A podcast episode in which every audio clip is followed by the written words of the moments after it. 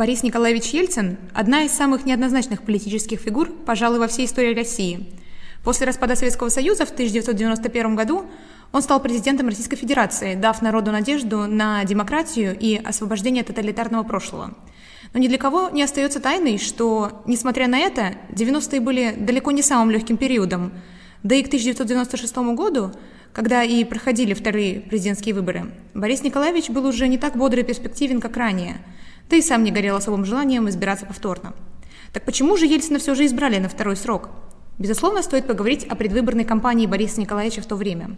Лозунги «голосуй или проиграешь» или, например, ироничные «голосуй сердцем». На тот момент состояние здоровья Ельцина было далеко не самым лучшим. У него были проблемы с сердечно-сосудистой системой. Агитационная кампания проводилась и ориентировалась в основном на молодежь, а люди более старшего возраста, пенсионеры, хотели дать свой голос оппоненту Бориса Николаевича, Геннадию Зюганову и партии КПРФ. Про нее тоже стоит упомянуть отдельно. Исходя из всего, что уже было сделано в течение первого срока Ельцина, а именно подписание указа о свободной торговле в 1992 году, экономические реформы, либерализация цен, реформа Гайдара, возвращение к коммунистическому прошлому, очевидно, было уже невозможным.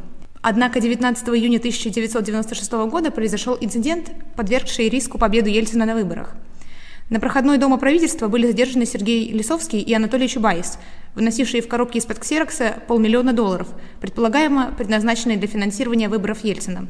Чубайс доказывал, что никаких денег не было. Представители же правоохранительных органов настаивали на обратном. Затем в дело пошла видеозапись, предоставленная Лавровым, и военная прокуратура, проверявшая правильность действий сотрудников службы охраны. В конечном итоге никаких противоправных действий со стороны спецслужб обнаружено не было. Дело о коррупции с Паксерокса действительно чуть ли не помогло Зюганову все же занять президентский пост. Так почему этого в итоге не случилось? Здесь стоит упомянуть еще один весьма забавный аспект о самом дне выборов. Судя по соцопросам, Ельцин побеждал в крупных городах, но сильно уступал своему сопернику в провинции. Незадолго до выборов главный российский телеканал объявил, что выходные, на которые выпадали выборы, будут показаны сразу несколько серий «Новые жертвы», очень популярного бразильского сериала в то время. Более того, финальная серия должна была выйти в эфир в день самих выборов. В конечном итоге, пенсионеры, желавшие дать голос Зюганову, оказались более заинтересованы в финале сериала, чем в финале выборов. В конечном итоге Ельцин опередил Зюганова на 13,5% голосов, продержавшись на посту президента до 31 декабря 1999 года.